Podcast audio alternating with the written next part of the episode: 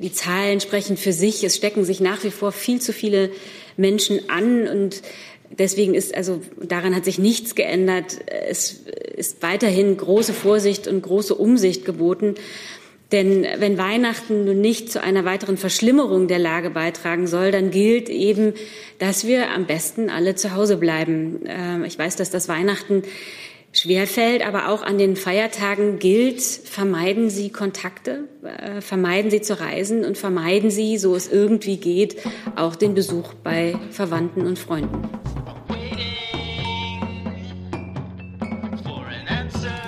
Kolleginnen und Kollegen, herzlich willkommen in der Bundespressekonferenz zu dieser letzten Regierungspressekonferenz vor den Weihnachtsfeiertagen. Ähm, wir werden übertragen mehrfach heute in Livestreams, deswegen noch kurz ein Hinweis, ehe wir hier inhaltlich einsteigen. Die Bundespressekonferenz ist eine regierungsunabhängige Organisation von Journalistinnen und Journalisten für Journalistinnen und Journalisten, die über die Bundespolitik berichten. Wir veranstalten hier in dieser Stelle Pressekonferenzen, regelmäßig diese Regierungspressekonferenz, zu der ich heute die stellvertretende Regierungssprecherin Ulrike Demmer und die Sprecherinnen und Sprecher der Bundesministerien einladen darf. Auf dem Sender Phoenix werden wir begleitet von Gebärdensprachdolmetschern. Das sind heute, glaube ich, zwei Dolmetscherinnen, Janine Rieger und Frau Gerardo. Auch an Sie herzlich willkommen und ein Dank an Phoenix, die diese Dolmetschung ermöglichen. Ähm, es sind nicht alle Bundesministerien vertreten, aber es stehen dennoch alle für Fragen zur Verfügung. Das heißt, die, so, sollte es Fragen an nicht anwesende Ressorts geben, dann werden diese dennoch beantwortet und nachgereicht. Und wir beginnen mit dem Bericht aus dem Kabinett vermutlich. Äh, Frau Demmer. Äh, nee, heute ist ja Montag. Entschuldigung, genau. Aber dennoch, Sie beginnen. Genau, ich beginne und habe tatsächlich, obwohl Montag ist, äh, etwas Aktives vorzutragen. Denn ähm, also trotz massiver Repressionen haben am gestrigen vierten Adventssonntag ähm, Tausende Belarusinnen und Belarussen friedlich und mutig für ihre demokratischen Rechte und für Veränderungen in ihrem Land demonstriert. Äh, daran kann man sehen, das Streben nach Freiheit und Demokratie lässt sich nicht mit Gewalt ersticken. Das Regime hat jegliche Legitimation verspielt, indem es Woche für Woche die demokratische Idee verrät. Es schlägt zu und verhaftet, statt zuzuhören. Die Maxime des Regimes scheint zu lauten Selbsterhalt um jeden Preis. Daher hat die EU am Donnerstag weitere Sanktionen gegen Personen und Unternehmen verhängt, die für die Repressionen verantwortlich sind. Belarus hat es verdient, dass es 2021 endlich einen Wandel zum Besseren gibt. Nur faire und freie Neuwahlen können diese gewährleisten. Die Bundesregierung steht weiterhin an der Seite des belarussischen Volkes. Hey Leute, Thilo hier. Unsere naive Arbeit in der Bundespressekonferenz und unsere wöchentlichen Interviews, die sind nur möglich, weil ihr uns finanziell unterstützt. Und damit das so bleibt, bitten wir euch, uns entweder per Banküberweisung oder PayPal zu unterstützen. Weitere Infos findet ihr in der Podcast-Beschreibung. Danke dafür. Dann gleich dazu Fragen. Ja, bitte sehr. Äh, Frau Demmer, hat sich die Bundesregierung auch überlegt, ähm, mit der Visa-Erleichterung für äh, für Belarus ähm, quasi das anzugehen. Da würde ich an das Auswärtige Amt verweisen.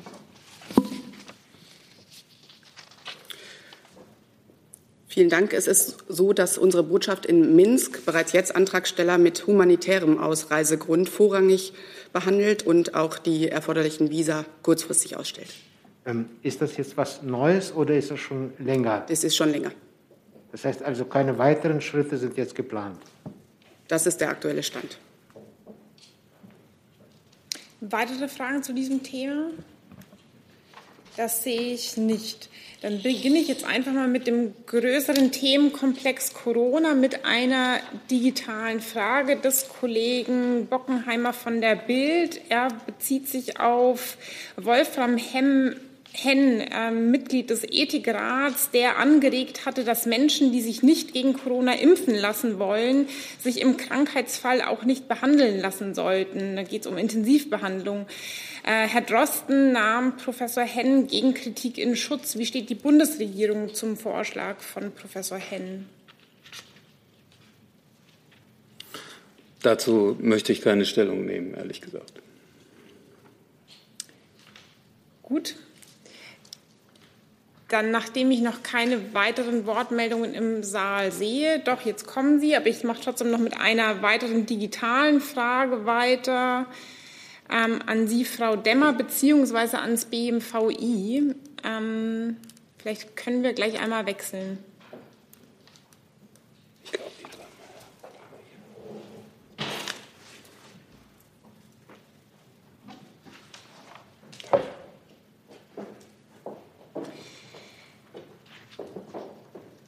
Die Frage bezieht sich auf die Virusmutation, die in Großbritannien aufgetreten ist. Auf welcher wissenschaftlichen Grundlage wurde die Entscheidung getroffen, Passagierflüge aus Großbritannien vorerst zu untersagen? Auf welcher Grundlage wird entschieden, ob diese Maßnahme fortgeführt wird?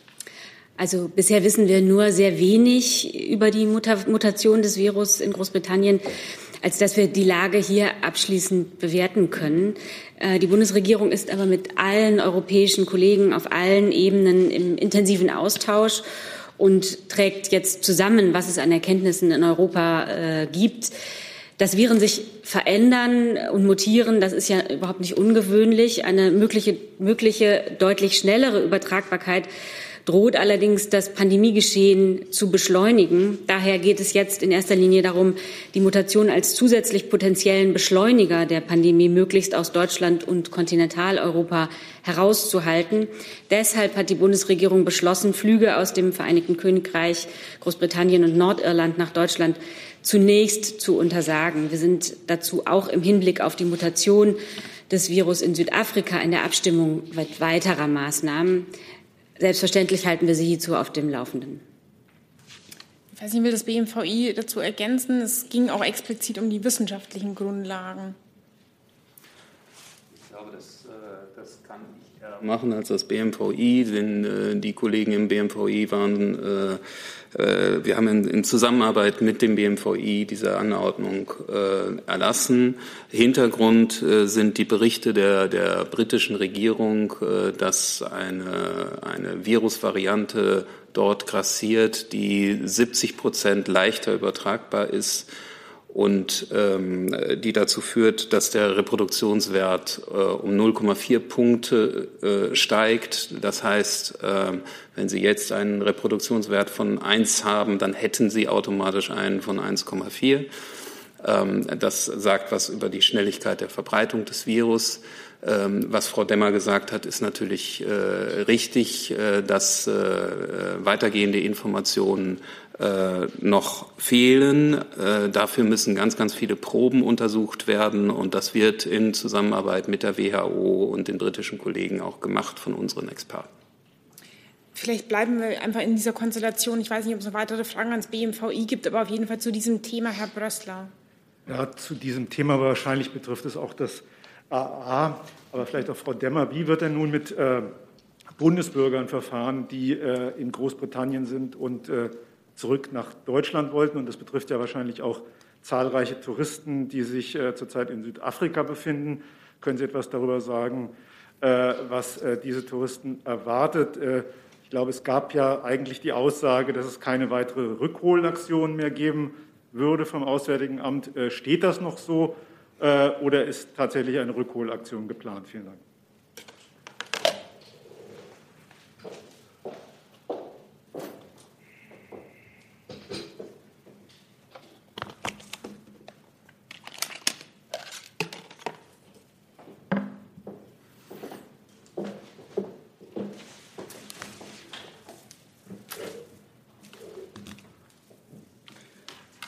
Brössler, vielen Dank für Ihre Frage und vielleicht erst mal ähm, zur grundsätzlichen Situation, denn Außenminister Maas hat sich eben anlässlich einer, ähm, eines kurzen Pressetermins ähm, zu dem Thema geäußert. Ich äh, kann Ihnen gerne an der Stelle auch mal wiedergeben, was er gesagt hat. Wir haben am Wochenende gesehen, dass die britische Regierung eine substanziell gef veränderte Gefährdungseinschätzung bekannt gegeben hat, die sich natürlich auch auf uns auswirken wird, insbesondere wenn der Flugverkehr weiter aufrechterhalten wird. Wir haben letztendlich noch nicht abschließende Informationen, das endgültig zu bewerten, aber wir müssen vorsichtig sein. Und was wir getan haben, sind erste Schritte in diese Richtung. Wir haben ebenso wie viele andere europäische Staaten übers Wochenende zunächst einmal Sofortmaßnahmen ergriffen, um eine unkontrollierte Ausbreitung dieses mutierten Viruses zu verhindern. Und dabei ist es uns außerordentlich wichtig, und das findet gerade in Brüssel bei der Koordinierungssitzung des zuständigen Gremiums statt, dass es zu einem koordinierten europäischen Vorgehen kommt. Ähm, ich, könnten Sie äh, speziell auch noch mal was zur Lage genau. in äh, Bezug auf Südafrika sagen? Genau, also zuerst mal noch mal zu Großbritannien. Wie gesagt, es waren Sofortmaßnahmen und aktuell läuft auf europäischer Ebene die Koordinierung dazu, dass es keine weiteren Alleingänge gibt, ähm, äh, sondern äh, wir beabsichtigen im Rahmen einer Koordinierungssitzung zu einer Lösung zu kommen, einer Koordinierungssitzung des europäischen Krisenreaktionsmechanismus. Für Deutsche vor Ort, jetzt gehe ich erstmal auf Großbritannien ein, bedeutet es dass leider, dass es zu erheblichen Einschränkungen kommt. Wir haben vor diesem Hintergrund gestern unverzüglich die Reise- und Sicherheitshinweise angepasst und beobachten natürlich intensiv, wie sich die Lage vor Ort entwickelt. Wir haben außerdem unsere Reisewarnungen sowohl für das Vereinigte Königreich als auch für Südafrika aufrechterhalten bzw. wieder eingeführt, um Reisende auf diese Gefahren da frühzeitig hinzuweisen. Es ist aber grundsätzlich nach unseren Erkenntnissen auch so, dass die öffentlichen Verkehrsmittel fahren, dass bei Reisenden die Rückkehr an den Ausgangsort innerhalb des Landes also grundsätzlich möglich ist und auch, dass Hotels nicht zwingend schließen müssen. Wir empfehlen Betroffenen, äh, nach Möglichkeit vor Ort zu bleiben und äh, äh, die Lage zu beobachten. Aus Südafrika können unter Umständen noch weitere Rückreisemöglichkeiten genutzt werden. Was die Frage nach einer erneuten Rückholaktion angeht, die Sie gestellt haben, äh, muss ich sagen, dass sich diese Frage aktuell nicht stellt. Und es handelt sich, ähm, wie bereits erwähnt, um so eine Sofortmaßnahme, die wir gestern ergriffen haben mit den Flugbeschränkungen, um eine unkontrollierte Einschleppung und die Gefährdung unserer Bevölkerung ähm, zu verhindern. Die Maßnahmen sind kurzfristig angelegt und der Zugverkehr aus dem Vereinigten Königreich beispielsweise ist um 24 bzw. 48 Stunden ausgesetzt. Auch im Fall Südafrikas ist es, wie gesagt, nicht so, dass es keine Verbindungen mehr nach Europa gibt. Noch eine Nachfrage dazu? Eine Nachfrage noch. Gibt es äh, irgendwelche Schätzungen darüber, wie viele Bundesbürger in Großbritannien und wie viele in Südafrika betroffen sein konnten? Wie Sie, sich, äh, wie Sie sich vorstellen können, gibt es im Moment sehr intensive Abstimmungen zu dem Thema. Ähm, wir innerhalb der Bundesregierung und natürlich auch mit unseren Auslandsvertretungen. Ähm, an dieser Stelle möchte ich aber keine genauen Zahlen ähm, bekannt geben. Ich nehme jetzt an dieser Stelle noch Das liegt auch, vielleicht sollte ich sagen, es liegt auch deswegen daran, dass nicht alle deutschen Staatsangehörigen sich im Ausland in die ähm, Liste der Auslandsdeutschen eintragen. Das heißt, man hat nicht zwingend eine genaue Zahl. Ähm, es melden sich immer wieder Deutsche, die äh, bisher nicht auf der Liste standen. Ich nehme jetzt hier noch eine digitale Frage der Kollegen Garus von der spanischen Nachrichtenagentur EFE e dazu. Erwägt die Bundesregierung den Flugverkehr mit anderen Staaten einzustellen, wenn sich auch dort Fälle der neuen Coronavirus-Mutation feststellen lassen? Also wir haben Sie jetzt hier über den aktuellen Stand unterrichtet und ähm, wie ich ja gesagt habe, wir sind hier mit allen europäischen Mitgliedstaaten, unseren Partnern im Gespräch. Zur Stunde äh, gibt es äh, Einberufen auf, äh, von der deutschen EU-Ratspräsidentschaft ein, ein Treffen. Äh, dort äh, werden Vertreter der EU-Institutionen eben und Vertreter aller Mitgliedstaaten gemeinsam ein Vorgehen beraten. Herr Warwick, war Ihre Frage auch dazu explizit? Dann bleiben wir da noch, weil da noch mehrere Wortmeldungen waren. Herr Tiede auch, oder? Nein? Dann Frau Becker? Ja. Ähm, ich würde noch mal interessieren, ähm, das heißt aber, es wird auch jetzt keine ähm, Sonderflüge oder irgendwas geben in nächster Zeit, dass die Leute, zumindest die deutschen Staatsbürger, nach Deutschland zurückkehren können und dann dort vielleicht in Quarantäne gehen. Sowas ist äh, nicht geplant. Südafrika ist ja im Moment noch nicht ausgesetzt, könnte jetzt ja aber vermutlich kommen. Ich weiß nicht, wie Sie da jetzt planen. Vielleicht können Sie das noch mal sagen. Ähm, ist da, also sprich, Sie können es komplett ausschließen, dass Sie die Deutschen zurückholen. Das will ich noch mal nachfragen. Und dann eine Frage ans BMI. Ähm, wie ist denn da jetzt im Moment die Situation mit den äh, Flügen, die aus Südafrika im Moment in Deutschland ankommen? Was macht die Bundespolizei da? Wird da auch schon jeder getestet, wie bei den UK-Flügen oder erst, wenn es eine Verordnung gibt? Also wie gehen Sie sozusagen damit um? Und ähm, letzte Frage, letztlich auch ans BMI. Wenn dieses Virus äh, oder diese Virusmutation jetzt schon an verschiedenen Stellen auftaucht. Italien ist heute genannt. Ich habe auch Dänemark und Amsterdam gehört. Ähm, ich weiß nicht, wie weit es jetzt schon verbreitet ist. Ähm, gibt es Überlegungen, dass äh, Sie doch noch mal über Grenzschließungen nachdenken? Ich kann an dieser Stelle nur wiederholen, dass sich die Frage zu Ihrer Frage nach Rückholaktionen, äh, diese, dass sich diese Frage im Moment aus unserer Sicht nicht stellt. Wie gesagt, die Maßnahmen vom Wochenende waren Sofortmaßnahmen, die über äh, kurzfristig angelegt sind. Über, zu allem anderen läuft im Moment die europäische Koordinierung und der möchte ich nicht vorgreifen. Spekulationen über weitere Rückholaktionen ähm, sind deswegen im Moment auch nicht passend. Ja, äh, zu Ihrer Frage kann ich Ihnen äh, Auskunft geben. Äh, vielleicht noch mal ein kleiner Rückblick auf die gestrigen Entscheidungen. Äh, die Bundespolizei ist gestern äh, in Kenntnis der beginnenden Abstimmung innerhalb der Bundesregierung zu einem Aussetzen des Verkehrs ähm, aus Großbritannien sofort angewiesen worden, die Kontrollen an den bestehenden Direktflugverbindungen aus Großbritannien und auch aus Südafrika zu fokussieren. Das bedeutet, dass äh, Kontrollen nicht eingeführt werden, weil beide Staaten, sowohl Südafrika als auch äh, das Vereinigte Königreich, sind ja nicht Mitglied des Schengen-Raums. Das heißt, dort finden ohnehin systematische Grenzkontrollen statt.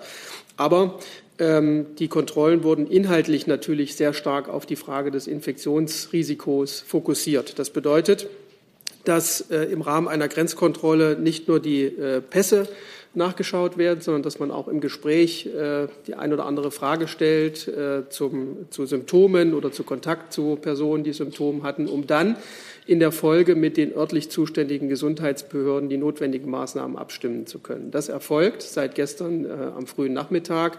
Ähm, jetzt haben wir seit Mitternacht eine andere Situation, was Flüge aus Großbritannien angeht. Sie kommen, äh, im Moment gibt es keine solchen Flüge, aber die Maßnahmen der Bundespolizei ähm, sind sozusagen, was das angeht, unverändert. Darf ich noch ergänzen? Mhm. Ähm, Sie fragten ja auch, ob es dazu eine neue Verordnung braucht. Ähm, dafür braucht es keine neue Verordnung. Es gibt eine Testpflicht für äh, Menschen, die aus Risikogebieten zurückkehren nach Deutschland oder nach Deutschland einreisen, die von den Gesundheitsämtern vor Ort umgesetzt werden muss und, oder kann. Ähm, also insofern braucht es keine neue äh, gesetzliche Grundlage für das Testen von, von Einreisenden aus äh, Südafrika oder Großbritannien. Wichtig ist, äh, dass diese Tests überwacht werden, wie das jetzt von der Bundespolizei auch teilweise geschieht. Und wichtig ist auch, dass sich die Einreisenden an die Quarantäne penibel halten. Nachfrage dazu? Ähm, ja, also erstens die eine Frage noch zu, zu, möglichen Grenzschließungen auch im europäischen Raum bei Italien und wie gesagt in Holland. Und ähm, Frage nochmal zu den äh, Testpflichten. Also stelle ich mir das so vor, wenn ich jetzt aus dem Flieger, Süd, also aus einem südafrikanischen Flieger jetzt steige in Frankfurt, dann werde ich sofort getestet und bin auch verpflichtet, mich zu testen, weil ich dachte, ich muss nur in Quarantäne. Das war mir jetzt nicht so ganz klar. Das, das hängt vom, vom Gesundheitsamt vor Ort ab, aber das Gesundheitsamt vor Ort kann diese Testpflicht verhängen. Und äh, der Bundesgesundheitsminister hat äh, seine Kollegen in den Ländern äh, aufgefordert, äh, diese Testpflicht auch äh, umzusetzen. Ja, die Frage, die noch offen geblieben war, will ich auch gern beantworten. Ähm, wir sind innerhalb der Bundesregierung natürlich ganz eng in den Abstimmungen eingebunden. Äh, derzeit gibt es Entscheidungen äh, für das Vereinigte Königreich. Es sind weitere Entscheidungen geplant für Südafrika. Und äh, alles Weitere muss man jetzt abwarten. Das BMI hat jetzt hier keine eigenen Planungen, sondern wird sich innerhalb der Bundesregierung in den Gesamtprozess einfügen. Herr Weitschuster, war Ihre Frage zu diesem Thema Mutation auch? Nein. Herr Jessen dazu? Ja, es sind zwei Fragen ans äh, BGM, Herr Kautz. Erstens, seit wann wusste die Bundesregierung oder ihre zu arbeitenden Institutionen über diese neuartigen Mutationen? In Großbritannien war es, glaube ich, seit Ende September äh, bekannt. Und wenn inzwischen 60 Prozent der Neuinfektionen in London auf, dem, auf der neuen Variante beruhen, sollte man äh, annehmen, dass auch Sie informiert gewesen waren. Die zweite Frage, der Schweizer Wissenschaftler Richard Neher, der im Forschungsprojekt NextStrain ähm, arbeitet, wo international Genomanalysen betrieben werden, kritisiert äh, in deutlicher Form, dass in Deutschland ähm, die zuständigen Institute oder Labors relativ wenig Daten und dann auch nur mit Verzögerung liefern würden. Äh, akzeptieren Sie diese Kritik und wenn ja, äh, worin kann Besserung bestehen? Ich kenne diese Kritik nicht und kann sie deshalb nicht kommentieren. Ähm, und äh, es ist natürlich so, dass, äh, dass äh, das RKI ähm, monitort, was an Erkenntnissen über das Virus und Virusmutationen bekannt ist. Insofern gehe ich davon aus, dass die auch diese Virusmutation kannten. Ähm, allerdings die, die, die Neuigkeit am Wochenende ist äh, die Infektiosität dieses, dieses Virus, dieser Virusvariante. Und das ist am Wochenende erst bekannt geworden. Dann eine digitale Frage des Kollegen Heller aus dem Büro Herholz an das BMG. Er fragt sehr allgemein, verändern die Informationen zur Mutation des Virus die Strategie der Regierung im Kampf gegen die Pandemie? Ich meine, das, was wir jetzt gemacht haben, ist ja schon eine Veränderung äh, der Strategie, indem wir einen, ähm, äh, einen äh, Flugverbot für Flüge aus Großbritannien äh, verhängen, indem wir ein äh, Beförderungsverbot äh, für Flüge aus Nordirland, Großbritannien und Südafrika verhängen werden oder dabei sind, es zu verhängen. Also insofern ähm, können Sie schon sehen, dass wir direkt reagieren und, wie der Bundesgesundheitsminister gestern gesagt hat, versuchen zu verhindern, dass äh, dieses Virus oder diese Virusvariante nach Kontinentaleuropa kommt. Aber vielleicht kann ich die Gelegenheit nutzen, noch mal ganz allgemein zu sagen, was sich natürlich nicht verändert hat. Also die Zahlen sprechen für sich. Es stecken sich nach wie vor viel zu viele Menschen an und Deswegen ist also daran hat sich nichts geändert. Es ist weiterhin große Vorsicht und große Umsicht geboten. Denn wenn Weihnachten nun nicht zu einer weiteren Verschlimmerung der Lage beitragen soll, dann gilt eben, dass wir am besten alle zu Hause bleiben. Ähm, ich weiß, dass das Weihnachten schwerfällt, aber auch an den Feiertagen gilt, vermeiden Sie Kontakte, äh, vermeiden Sie zu reisen und vermeiden Sie, so es irgendwie geht, auch den Besuch bei Verwandten und Freunden. So, dann die letzte Frage in diesem Themenkomplex nochmal, Herr Brössler. Ähm, ja, Frau Demmer, äh, äh, fühlt sich denn die Bundesregierung von Großbritannien ausreichend und vor allen Dingen auch ausreichend schnell informiert oder äh, hätte es hier äh, früher äh, Informationen geben können? Ich möchte das nicht bewerten. Wir haben jetzt äh, schnell reagiert und darüber hinaus habe ich dem nichts hinzuzufügen. So, dann Herr Warwick, auch Themenkomplex Corona noch? Ja.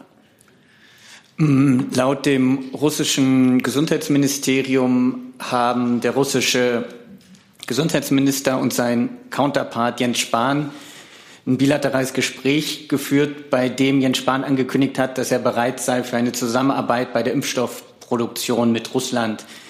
Da würde mich nur interessieren, weil ich da bisher zumindest von deutscher Seite nichts Offizielles gelesen habe. Können Sie dieses Telefonat und auch die dort getätigten Aussagen bestätigen? Inhalte vertraulicher Gespräche kommentiere ich nicht. Aber die russische Seite hat ja jetzt zumindest eine Presseerklärung zu dem Gespräch rausgebracht.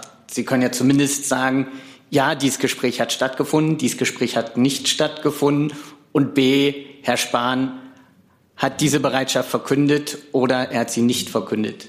Vertrauliche Gespräche und Inhalte vertrauliche, vertraulicher Gespräche kommentiere ich nicht. Dann Herr Tiede. Geht vor allem um die Altenheime. In der vorigen Woche hat der Deutsche Ethikrat in relativ drastischer Weise in einer Ad-Hoc-Stellungnahme äh, Sofortmaßnahmen für den Schutz der Alten, vor allem in den Alten- und Pflegeheimen, gefordert. Er hat explizit noch vor Weihnachten und sofort äh, mehr Personal, mehr Geld und mehr Testmöglichkeiten. Die Testmöglichkeiten ausdrücklich mit zusätzlichem Personal für den Schutz der Alten und für die Gewährleistung von sozialen Kontakten auch zu Angehörigen, auch über Weihnachten gefordert. Gleichzeitig haben wir in den deutschen äh, Pflegeheimen äh, eine exorbitant erhöhte Sterberate oder Todesrate im Vergleich zum Rest der Bevölkerung. Die Frage an sowohl an die Kanzlerin als auch den Gesundheitsminister und deren Sprecher, was wird noch vor Weihnachten zum Schutz der Alten in den Pflegeheimen und zur Ermöglichung von Kontakten getan? Die Bundeswehr hat sich ja schon angeboten. Vielleicht mache ich mal den Anfang.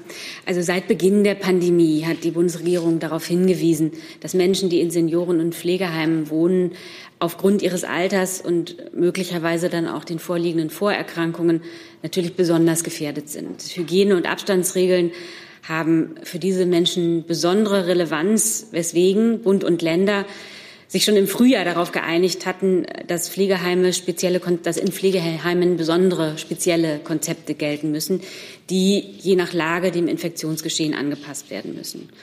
Darüber hinaus hat auch das Robert Koch Institut eine ganze Reihe von Hinweisen zur Verfügung gestellt, die sich an Einrichtungen, Bewohner und auch das Personal richten, damit sie eben besser mit dieser besonderen Herausforderung der Pandemie umgehen können. Der Bund unterstützt die Alten- und Pflegeheime überdies mit zur Verfügungstellung von zum Beispiel Schutzausrüstung. Mittlerweile gibt es auch Schnelltests, die in den Heimen eingesetzt werden können. Ähm, es bleibt aber natürlich dabei, dass der beste Schutz für vulnerable Gruppen ist, deswegen habe ich das eben auch noch mal gesagt, wenn es uns ganz allgemein ge gelingt, die Fallzahlen zu reduzieren und deutlich zu senken, denn solange das Virus in der Gesamtbevölkerung zirkuliert, kommt es früher oder später eben auch in den Alten- und Pflegeheimen an. Das war jetzt aber nicht die Antwort auf meine Frage. Die Frage war, die Ergänzung kann das Gesundheitsministerium. Herr Tiede, Ihre Frage suggeriert, und insofern bleibe ich eng bei der, bei der Antwort von Frau Demmer, Ihre Frage suggeriert, es sei überhaupt nichts passiert bei den Pflegeheimen. Das ist falsch. Es gibt seit April für Pflegeheime Empfehlungen, wie sie Hygienekonzepte umsetzen äh, sollen. Es gibt äh, die Schutzausrüstung wird, wurde sehr, sehr früh bezahlt. Ähm, die Schnelltests sind zur Verfügung gestellt worden. Jetzt erfolgen ähm, Maskenauslieferung kostenlos an die Pflegeheime. Also es gibt ein umfassendes Paket. Manche Pflegeheime können damit besser umgehen als andere ähm, mit den Möglichkeiten, die sie haben. Es ist klar, es, äh, das ist immer eine Frage des Personaleinsatzes, da stimme ich Ihnen zu.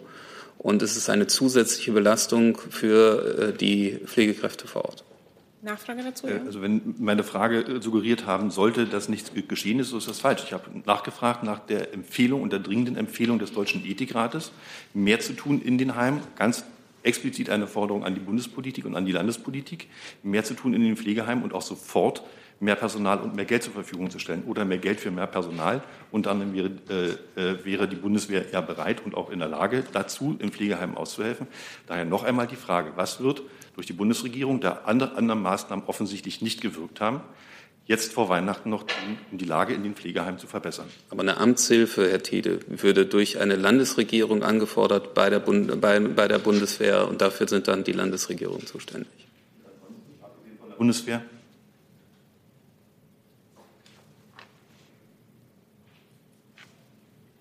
Ich entnehme dem, dass nichts passiert. Also ich glaube, ich habe Ihnen gerade gesagt, dass wir eben äh, Bund und Länder äh, sich darauf geeinigt haben, schon sehr, sehr früh immer wieder lageangepasst zu agieren. Und äh, das wird natürlich weiterhin passieren.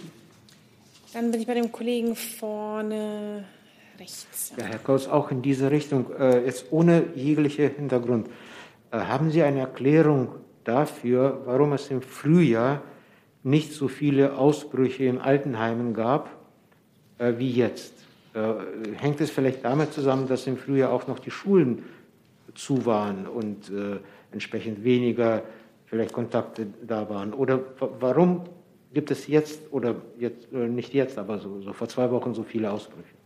Naja, ich meine, wenn Sie die Zahlen, die Infektionszahlen insgesamt vergleichen, da gibt es jetzt deutlich mehr Infektionen als im Frühjahr insgesamt.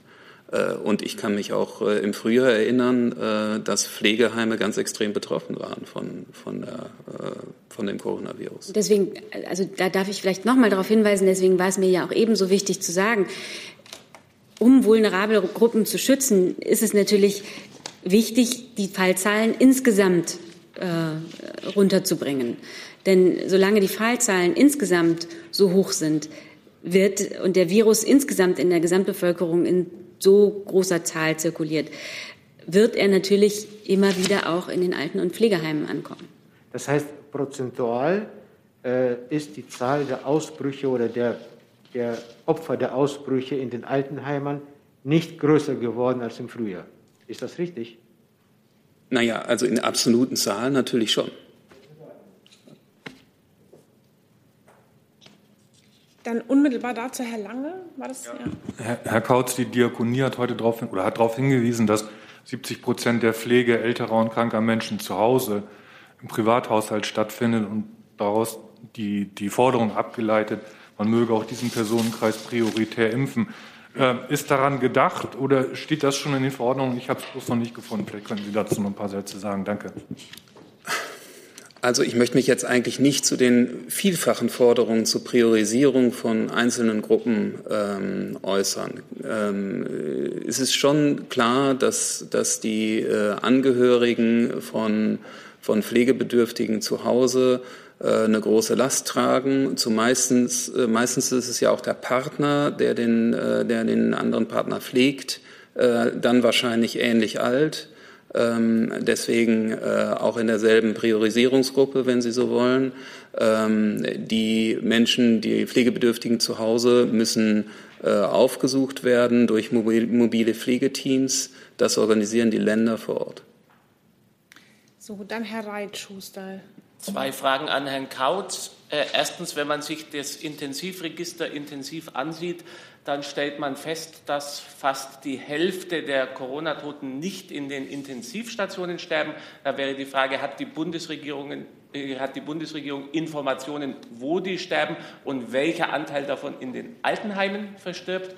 Und die zweite Frage, Olfert äh, Land, einer der Väter in Anführungszeichen des PCR-Tests, der auch eng mit Herrn Drosten äh, zusammenarbeitet, hat gerade in einem Interview geäußert, dass in etwa die Hälfte der PCR-Getesteten nicht infektiös sind. Er hat massiv die Bundesregierung kritisiert, beziehungsweise das Robert-Koch-Institut, das ja eine Behörde der Bundesregierung ist, hat gesagt, man ist da zu streng. Ich gehe davon aus, Sie kennen diese Aussagen nicht, aber generell, welche Erkenntnisse hat die Bundesregierung darüber, inwieweit die PCR-Tests Infektiosität nachweisen? Danke. Äh, zu Ihrer ersten Frage, Herr Reitschuster, das müsste ich nachliefern. Das kann ich Ihnen jetzt, ähm, äh, die Zahlen kann ich Ihnen jetzt gerade nicht aus dem Stegreif liefern. Ähm, zu Ihrer zweiten Frage, äh, das, was Sie als Neuigkeit verkaufen, ist äh, fast seit Beginn der, der, der äh, Corona-Krise äh, bekannt.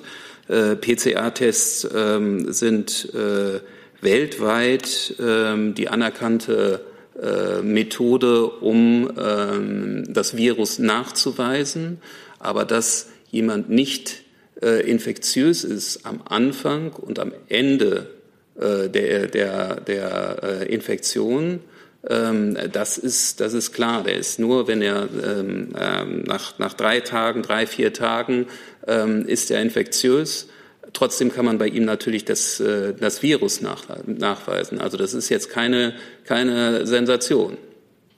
Nachfrage? Es geht aber um die Kritik von Herrn Land, nicht um diese Tatsache, sondern darum, dass er sagt, dass unnötig Leute in Quarantäne sind und dass er deswegen die Kritik des Robert Koch Institutes für den heutigen Tage scharf kritisiert, weil er sagt, das wird nicht berücksichtigt, man schickt Leute unnötig in Quarantäne. Sie müssen eine Balance finden, Herr Reitschuster, zwischen ähm, äh, Vorsicht, äh, die Sie haben, und äh, Maßnahmen, die Sie treffen. Ähm, denn Sie werden sicherlich, äh, die, Sie werden sicherlich den einen oder anderen positiv getestet haben und in Quarantäne schicken, der nicht infektiös ist. Aber ähm, äh, durch die, durch, durch die Anamnese, die stattfindet, äh, wann infiziert, wann, wann exponiert, dem Virus äh, äh, exponiert, können Sie eigentlich ziemlich sicher sein, dass äh, eine große Zahl ähm, richtig liegt mit dem PCR-Test. So, dann an dieser Stelle nochmal eine digitale Frage von dem Kollegen Heller an das BMG auch. Ähm, könnten Sie noch einmal den aktuellen Stand zur anfangs verfügbaren Menge des Corona-Impfstoffs und zur Menge für das erste Quartal nennen?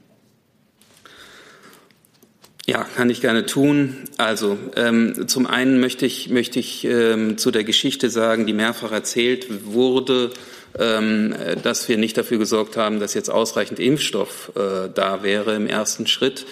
Die anfängliche Liefermenge ähm, ist nicht abhängig von der absoluten Bestellmenge.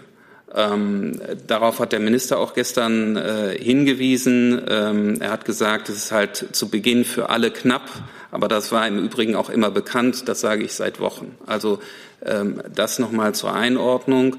Ähm, ist es so, dass ähm, die EU Verträge geschlossen hat und Optionen für zusätzliche Impfdosen ähm, äh, geschlossen hat. Und diese Optionen sind jetzt gezogen worden. Manche Mitgliedstaaten haben ähm, haben ihre Option nicht genutzt und deswegen hat Deutschland äh, mehr Impfstoff zur Verfügung als ursprünglich gedacht. 55,8 ähm, Millionen Dosen von BioNTech und eine sichere Option national durch bilaterale Verträge, die anschließend nach der europäischen Vergabe dieser äh, äh, Impfdosen dann ziehen 30 Millionen Dosen ähm, von BioNTech. Also insgesamt von BioNTech sind das dann äh, 85,8 Millionen Dosen und von Moderna allein über die EU 50,5 Millionen Dosen. Das heißt, Deutschland hat sicher von, von ähm, Impfstoffen, die relativ sicher und relativ zeitnah zugelassen werden, 136,3 Millionen Dosen, die alle 2021 ausgeliefert werden. Nicht alle sofort, wie ich vorhin gesagt habe, sondern Zug um Zug, abhängig von den Produktionskapazitäten, die es gibt. Frau Buschow, ist das schon an? Nee. Da bitte. Ja. Danke. Direkt dazu eine Nachfrage, Herr Kautz. Äh, Dosen bezieht sich dann, also sind das die Dosen, man muss ja zweimal geimpft werden bei den meisten. Heißt das, äh, die Dosen muss man jetzt durch zwei teilen, um auf die Impfstoffe zu kommen, oder haben wir viel mehr Dosen als Bevölkerung? Nein, 136 müssen Sie durch, durch zwei teilen, also so roundabout äh, 70 Millionen könnten Sie, könnten Sie impfen damit. Äh, das heißt, damit wird die Herdenimmunität erreicht. Ich bleibe auch noch mal bei Ihnen, Frau Buschow. Sie, das war noch eine zweite Frage zu einem anderen Thema auch, oder? Da machen das wäre wir weiter. ein völlig neues Thema, ja. Ja, genau, aber dann machen wir weiter. Okay. Ähm, die Frage geht zum Urteil im Halle-Prozess, das kurz vor dieser Veranstaltung ähm, ergangen ist, muss man fairerweise dazu sagen. Trotzdem würde mich eine Bewertung der Bundesregierung interessieren, sofern die schon vorliegt, da ja dieses Attentat in Halle im vergangenen Jahr auch in der Bundesregierung zum Beispiel für den Kabinettsausschuss Rechtsextremismus gesorgt hatte. Wie Sie schon sagen, das Urteil ist gerade ergangen. Einzelne Gerichtsurteile kommentieren wir hier aus Respekt vor der Unabhängigkeit der Justiz ganz grundsätzlich nicht. Ähm, wir haben über die politische Bewertung dieser entsetzlichen Tat, dieses entsetzlichen Vorhabens, die Synagoge zu stürmen, hier ja oft gesprochen. Das Attentat von Halle hat uns gezeigt, wie wichtig es ist, den Kampf gegen Antisemitismus, gegen Fremdenhass, gegen Demokratiefeindlichkeit noch entschiedener fortzusetzen. Äh, und es ist einfach gut, dass dazu heute Recht gesprochen wurde. Gibt es weitere Fragen zu diesem Thema? Das sehe ich nicht. Dann eine Frage an das Wirtschaftsministerium. Der Kollege Heller fragt nochmal, wie steht die Bundesregierung zum Vorschlag einer Paketabgabe für den Inter Internethandel, um damit den stationären Geschäften in Innenstädten zu helfen? Ja, vielen Dank für die Frage. Die Berichterstattung dazu am Wochenende nimmt ja Bezug auf Papiere und Positionspapiere aus der Unionsfraktion und wie üblich kommentiere ich Papiere aus dem parlamentarischen Raum nicht. Dazu Herr Lange. Ja, Frau Baron, in dem Papier ist auch die Rede davon, äh, dass die Überbrückungshilfe 3 auch auf den Einzelhandel übertragen wird.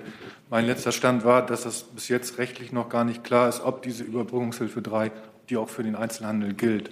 Äh, ist das mittlerweile klar? Also kann der Einzelhandel die auch bekommen? Also die Überbrückungshilfe 3 ist ja eine Hilfe, die nach dem Prinzip der Fixkostenerstattung funktioniert für den Programmzeitraum Januar 2021 ähm, bis Ende Juni 2021 und gilt äh, grundsätzlich für alle Branchen, die die dort genannten Kriterien erfüllen, nämlich den, den Umsatzrückgang nachweisen können. Und es gibt dort ja auch eine Regelung, die geltend gemacht werden kann, rückwirkend für die Monate November und Dezember, also auch dann, wenn ein 40-prozentiger Umsatzrückgang nachweisbar ist, äh, kann im Januar rückwirkend für den Dezember eine Betriebskostenerstattung geltend gemacht werden. Und auch diese Regelung gilt für alle Branchen. Also muss im Einzelfall eben geprüft werden, kann der Einzelhändler diesen Nachweis erbringen, äh, dann kann er von dieser 40-Prozent-Regelung in Anspruch genommen werden. Aber sie ist keine branchenspezifische Regelung, sondern gilt für alle Branchen, die diesen Nachweis erbringen können. Nachfrage dazu? Ich wollte nur, nee. ist das Finanzministerium da? Dann bleiben wir noch kurz bei dem Thema, Herr Jessen. Ja. Okay, bevor wir wechseln, Herr Jessen, ist es ans Wirtschaftsministerium? Oder? Wirtschaft und vielleicht auch Finanzen. Ich stelle die, Fra stell die Frage wechseln? vielleicht und dann können Sie gegebenenfalls wechseln. Oder wollen wir erst wechseln und ich stelle die Frage? Das ist, glaube ich, relativ egal. Wechseln müssen wir sowieso. Aber dann warten Sie einen kurzen Moment, ja. dann sind beide zuständigen Ressorts da.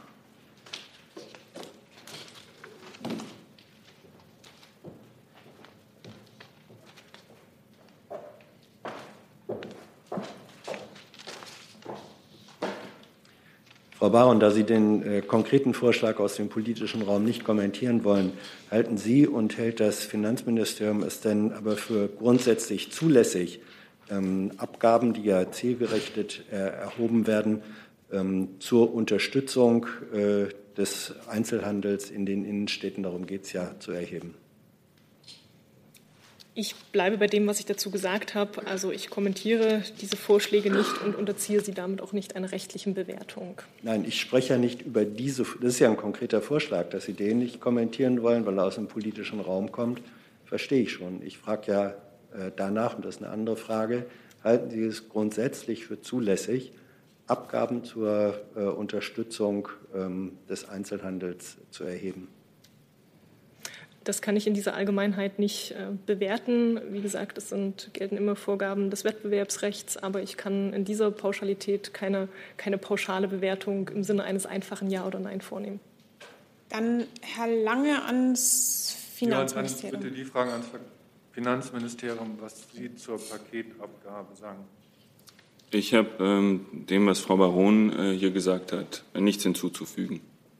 Darf ich noch einen Versuch? Könnte das eine wirkungsvolle Ergänzung sein. Also umgekehrt, es wird ja versucht, Amazon und Google und andere äh, große Online-Händler äh, zur Kasse zu bitten. Könnte das eine Ergänzung dessen sein oder ist das eine ganz andere Strategie, die da vorgeschlagen worden ist? Also ich kann Ihnen nur noch mal sagen, wie üblich kommentieren wir keine Vorschläge aus dem politischen Raum. Was ich Ihnen ganz grundsätzlich äh, sagen kann, ist, dass wir uns mit Nachdruck für eine faire und effektive Besteuerung einsetzen, die den Herausforderungen der Digitalisierung und Globalisierung gerecht wird. Das ist, wie Sie ja wissen, auch ein Schwerpunkt der deutschen Ratspräsidentschaft gewesen. Ähm, die EU steht geschlossen hinter dem internationalen Verhandlungsprozess der OECD für ein Zwei-Säulen-Modell zur Neuaufteilung der Besteuerungsrechte und zur Einführung einer effektiven Mindestbesteuerung. Und das Ziel ist, bis Sommer nächsten Jahres äh, eine internationale Einigung zu erreichen. Gibt es Nachfragen an dieser Stelle ans BMF oder generell auch zum anderen Thema? Das sehe ich nicht. Dann würde ich im Laufe der PK nochmal das Innenministerium nach vorne bitten, weil da gibt es nämlich noch Fragen. Aber dann bin ich jetzt mit einem anderen Thema bei Herrn Warwick. Ähm, letzte Woche hat die UN-Generalversammlung mit großer Mehrheit eine Resolution verabschiedet gegen die Glorifizierung von Narzissmus und Neonazismus und weiteren Formen von Rassismen. Lediglich die USA und Ukraine haben dagegen gestimmt, aber auch Deutschland hat sich enthalten. Da würde mich interessieren, aus welchen Beweggründen hat sich Deutschland gerade bei dieser Thematik entschlossen, sich zu enthalten? Da müsste ich Ihnen die Antwort nachreichen, Herr Reitschuster. Herr Warwick. Ach, Herr Warwick, Entschuldigung. Aber dann bin ich jetzt bei Herrn Reitschuster mit einem neuen Thema. Ja, zwei Fragen an Herrn Alter. Die erste Frage, es ist bei Netflix eine Dokumentation erschienen über den Alltag der Bild-Zeitung. Und äh, da ist zu sehen, wie Ihr Minister den Chefredakteur der Bildzeitung über eine Razzia bei der Hisbollah informiert und die Bildzeitung deswegen äh, zuerst dorthin kann. Da ist die Frage, auf welcher Rechtsgrundlage werden ausgewählte Journalisten vorab über interne polizeiliche Maßnahmen informiert? Äh, ist das üblich? Passiert das öfter? Wer wird dann noch informiert? Kann man da auch selber informiert werden dann über Razzien? Und die zweite Frage, die Bild-Zeitung hatte einen Bericht, dass dieses Wochenende eine Rückholmaßnahme stattfinden soll. Drei deutsche IS-Kämpferinnen, die dorthin sind, nach Syrien in den Krieg, sollten am Wochenende zurückgeholt werden. Hat das stattgefunden und sind die hier in Haft oder sind die auf freiem Fuß, wenn das stattgefunden hat? Danke. Ja, zu Ihrer ersten Frage äh, muss ich Ihnen sagen, dass ich diese Dokumentation nicht kenne. Äh, ich kann also sozusagen die Szene, die Sie beschreiben, äh, nicht konkret bewerten. Ganz allgemein ähm, ist es so, dass das Bundesinnenministerium Kontakte hat zu Medienvertretern unterschiedlicher Art. Der Bundesinnenminister führt auch Gespräche.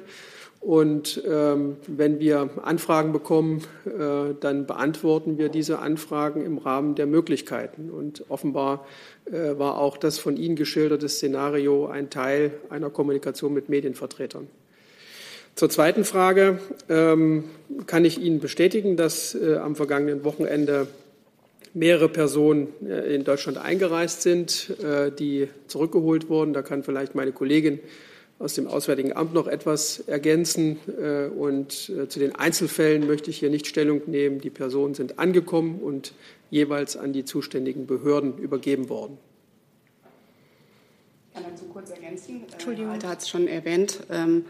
Es ist richtig, dass am Wochenende zwölf Kinder, darunter sieben Waisen und drei Frauen aus Nordostsyrien mit einem Charterflug zurückgeholt wurden. Dabei haben wir mit Finnland zusammengearbeitet, äh, das selbst acht eigene Staatsangehörige zurückgeholt hat. Es handelt sich um Fälle ähm, oder Personen, die in den Lagern Roy und Al-Hol sich aufgehalten hatten. Und in, den, in diesen Fällen war eine ähm, Ausreise der Personen äh, nach Einschätzung der lokalen Stellen und nach unserer eigenen Einschätzung dringend erforderlich aus humanitären Gründen. Das betrifft vor allem natürlich die Waisen und die kranken Kinder. Außenminister Maas hat sich dazu gestern auch äh, ausführlich gegenüber der Presse geäußert. Äh, auf diese Äußerung möchte ich verweisen. Im Übrigen kann ich nur noch mal unseren Dank aussprechen, denn die Rückholung war lange geplant. Wir haben äh, sehr aus, intensiv äh, mit NGOs, aber auch mit der kurdischen Selbstverwaltung in Nordostsyrien und der Regierung der Region Kurdistan-Irak zusammengearbeitet. Und ähm, diesen lokalen kurdischen Stellen gebührt ausdrücklicher Dank für die Zusammenarbeit. Nachfrage? Ja, nochmal zu diesem Themenkomplex. Erstens, Herr Alter, ist klar, Sie kennen diesen Fall nicht, aber Generell ist es tatsächlich so, dass das Bundesministerium über laufende Ermittlungen und Razzien informiert. Vielleicht können Sie da die Informationen nachreichen und auch wie das in diesem Fall war, auf welcher Rechtsgrundlage. Vielleicht können Sie kundig machen und äh, das dann äh, nachreichen, auch im Rahmen des Informationsfreiheitsgesetzes. Und das Zweite, Sie sagten, die Damen sind den Behörden übergeben worden. Interpretiere ich das richtig dahingehend, dass sie nicht auf freiem Fuß sind oder haben Sie da keine Informationen? Danke. Ich fange mal mit Ihrer zweiten Frage an. Es ist immer so, dass äh, äh, bei solchen äh, Sachverhalten, wenn Personen nach Deutschland geholt werden, ähm, geprüft wird, äh, ob auch Sicherheitsfragen zu berücksichtigen sind. Das haben wir hier auch die, an dieser Stelle mehrfach äh, erklärt, dass also eine Reihe von Voraussetzungen gegeben sein muss, bevor so etwas stattfinden kann. Und dann kommt es äh, in den jeweiligen Fallkonstellationen zu unterschiedlichen Folgemaßnahmen. Wenn Haftbefehle vorliegen etwa, dann äh, muss das gewährleistet sein, dass nach Ankunft das unmittelbar vollzogen werden kann. Und äh, diese Überlegungen und auch diese Abwägungen sind in den Fällen, über die wir jetzt sprechen, am Wochenende auch gelaufen. Und je nachdem, welcher Fall vorgelegen hat, ist genau das eingetreten. Eine Person, das kann ich ohne Nennung des Namens hier sagen, ist in Haft gegangen. Dann war nochmal die Nachfrage. Ach so, die Nachfrage. Ich äh, prüfe das gern äh, äh, im Rahmen der, dessen, was Sie hier in der Bundespressekonferenz an Fragen stellen. Also wenn Sie einen IFG-Antrag stellen möchten, würde ich Sie bitten, das nochmal gesondert zu tun. Ja? Unmittelbar dazu, Herr Jessen. Ja, ähm, da Sie sagten, der Alter einer Person äh, sei in Haft, darf man daraus schließen, dass äh, alle die zurückgeholten Personen sozusagen vom Aufenthaltsort äh, vom jeweiligen Aufenthaltsort her äh, den Behörden bekannt sind im Moment. Also niemand äh, bewegt sich ohne irgendeine Art von Kontrolle oder Wissen der Behörden in Deutschland, richtig? Ja, die Frage kann ich deswegen nicht seriös beantworten, weil wir ja die Personen an die zuständigen Behörden übergeben haben. Und äh, in der Zuständigkeit der jeweiligen äh, Behörden, Polizeien beispielsweise, müssen dann äh, die erforderlichen Maßnahmen getroffen werden. Ob zu diesem Zeitpunkt äh, genaue Kenntnis über den Aufenthaltsort der Person vorliegt, das kann ich Ihnen schlicht nicht beantworten. Das müssen die Behörden selbst tun. Bleibe ich nochmal beim BMI mit einer Frage des Kollegen Riedel von der KNA. In manchen Ländern werden noch einmal Gespräche mit den Kirchen zu Gottesdiensten an Weihnachten angekündigt. Sind dazu auch Gespräche auf Bundesebene geplant und falls ja, mit welchem Ziel? Ja, wir haben ja nach den letzten Beschlüssen äh, mit den Religionsgemeinschaften Gespräche geführt, äh, die sicherstellen sollten, dass auch unter den besonderen Bedingungen äh, der Pandemie jetzt um die Feiertage herum ähm, religiöse Feste, Gottesdienste und ähnliches stattfinden können. Da haben wir sehr konstruktive Gespräche mit den Religionsvertretern geführt. Ähm, es war aber klar, dass äh, je nachdem, wie die Situation sich vor Ort darstellt, das kann ein Unterschied sein, je nach Größe des Gotteshauses, je nach Anzahl der zu erwartenden Besucher, dass man gegebenenfalls im Einzelfall noch mal reden muss. Aber das Prinzip, was wir besprochen haben, nämlich dass nur unter bestimmten Bedingungen, also mit vorheriger äh, Ankündigung, äh, mit einem ausreichenden Abstand, mit Maskenpflicht, ohne Gesang, äh, dieses Prinzip gilt. Aber natürlich ist es richtig und auch sinnvoll, dass man die örtlichen Gegebenheiten auch gezielt bespricht. Das heißt, es sind vor Weihnachten keine weiteren Gespräche auf Bundesebene angekommen? Auf Ebene unseres Ministeriums wäre mir das nicht bekannt, nein. Okay, dann eine weitere Frage. Ich Dazu im Saal nichts, oder? Weiteres? Nee, sehe ich nicht. Ähm, eine Frage des Kollegen Kissler von Dow Jones an das Gesundheitsministerium ähm, bezieht sich auf einen Bericht im Tagesspiegel, wonach Herr Spahn vom heutigen Gematik-Chef Dieken eine Wohnung für knapp eine Million Euro erworben habe. Wie bewertet das Bundesgesundheitsministerium den zeitlichen Zusammenhang zwischen dem Kauf und der Beförderung des Freundes? Also die beiden kennen sich seit äh, sehr vielen Jahren. Es ist richtig, dass ähm, äh, Bundesgesundheitsminister Jens Spahn eine Wohnung erworben hat von ähm, Markus Leik-Dieken. Ähm, das war äh, am, im August 2017. Ähm, allerdings steht das in keinem Zusammenhang, äh, wie das insinuiert wird in dem Text, mit der Berufung von äh, Markus Leik-Dieken zum Geschäftsführer der Gematik. 2017, August 2017 war weder absehbar, dass ähm, Jens Spahn Bundesgesundheitsminister wird, noch waren die Mehrheitsverhältnisse in der Gematik, das ist eine Gesellschaft, waren so, dass der äh, Bund sagen konnte, ähm, wen er da als Geschäftsführer haben will. Und insofern ähm, 2019 ähm, hat, hat der Bund, äh, hat das Gesundheitsministerium erst die Mehrheitsanteile übernommen und im Juli 2019 ist äh, Leik Dieken erst ähm, Geschäftsführer der Gematik geworden. Also es gibt keinen Zusammenhang. Außerdem hat, wenn ich den Artikel richtig gelesen habe, Leik Dieken auch gesagt, er hat sogar auf Gehalt verzichtet, um ähm, diesen Job anzunehmen als Geschäftsführer der Gematik. Und äh, ich denke, in, insofern äh, entzieht das diesem Bericht die Grundlage. Dann bin ich im Saal mit einer neuen Frage bei Herrn Warwick. Das Auswärtige Amt hat am 17.12. auf seiner Website verkündet, die Weißhelme seien für viele Menschen in Syrien Helden und ein Symbol der Hoffnung. Da würde mich nur interessieren, auf welcher empirischen Grundlage diese Aussage gefallen ist. Gibt es da repräsentative Umfragen oder wie, auf welcher Basis verkündet das Auswärtige Amt, dass die Syrer die Weißhelme als Helden wahrnehmen.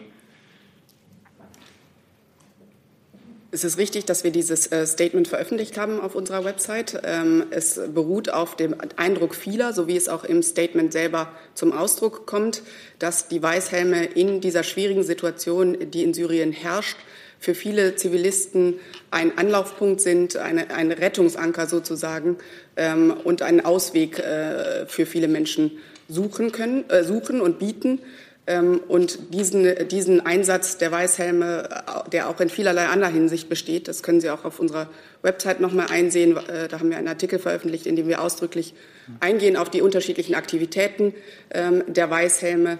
Und diesen Einsatz ähm, der Gruppe äh, wollen, wir, wollen wir würdigen. Äh, dann noch eine Nachfrage. Sie schreiben zudem, äh, ich zitiere, bis heute sind Sie, die Weißhelme, in den Oppositionsgebieten im Einsatz. Jetzt sind die Weißhelme ja zumindest aktuell nur im Nordwesten Syriens aktiv, wo die HTS, einst Al-Nusra, Al-Qaida-Branche dominiert. Deswegen würde nur als Verständnisfrage, nimmt das Auswärtige Amt sozusagen ein Al-Qaida-Ableger als politische Opposition in Syrien war? Ihre Frage unterstellt äh, eine Beurteilung, ähm, die wir uns hier ausdrücklich nicht zu eigen machen möchten.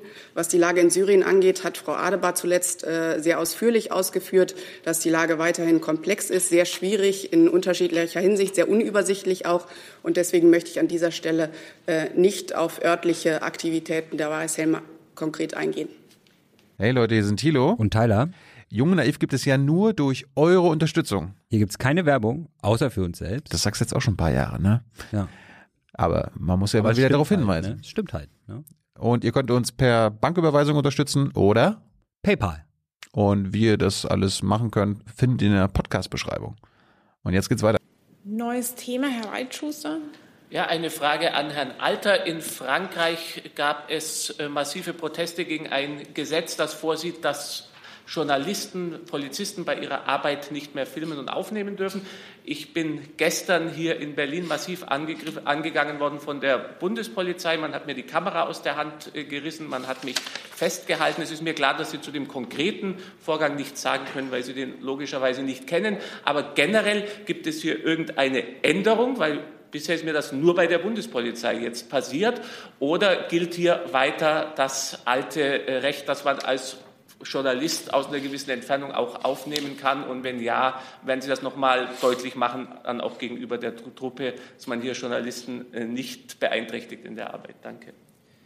Ich kenne Ihre Veröffentlichung dazu. Das heißt, der konkrete Sachverhalt ist mir zumindest, was diese Veröffentlichung angeht, bekannt.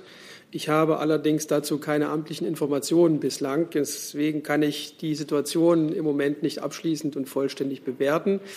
Ähm, wir haben an dieser Stelle verschiedentlich deutlich gemacht, auch im Zusammenhang mit dem Demonstrationsgeschehen, äh, dass äh, die freie Presse und die freie Berichterstattung ein Grundpfeiler unserer Demokratie sind. Ähm, die Möglichkeit der freien Berichterstattung muss gewährleistet sein. Das gilt immer und erst recht äh, in Zeiten wie diesen. Insofern gibt es, was das angeht, das Verhältnis zwischen Presse und Staat keinerlei Veränderung.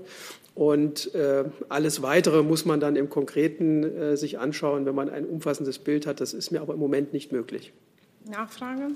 Gehe ich dann recht in der Annahme, dass Sie da ein umfassendes Bild erwerben möchten?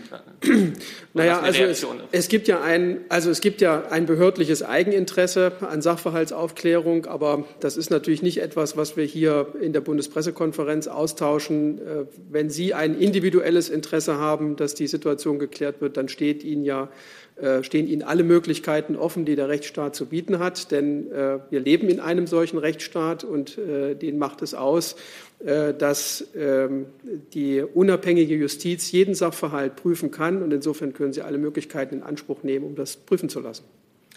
Ich sehe jetzt keine weiteren Fragen und habe auch keine, keine offenen mehr auf meiner Liste. Herr Warwick, eine letzte. Äh, nur eine Frage, ist das Justizministerium hier? Ich habe es. Ah, da hätte ich eine kurze Frage.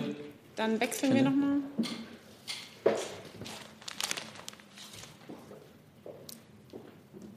Wird auch schnell gehen.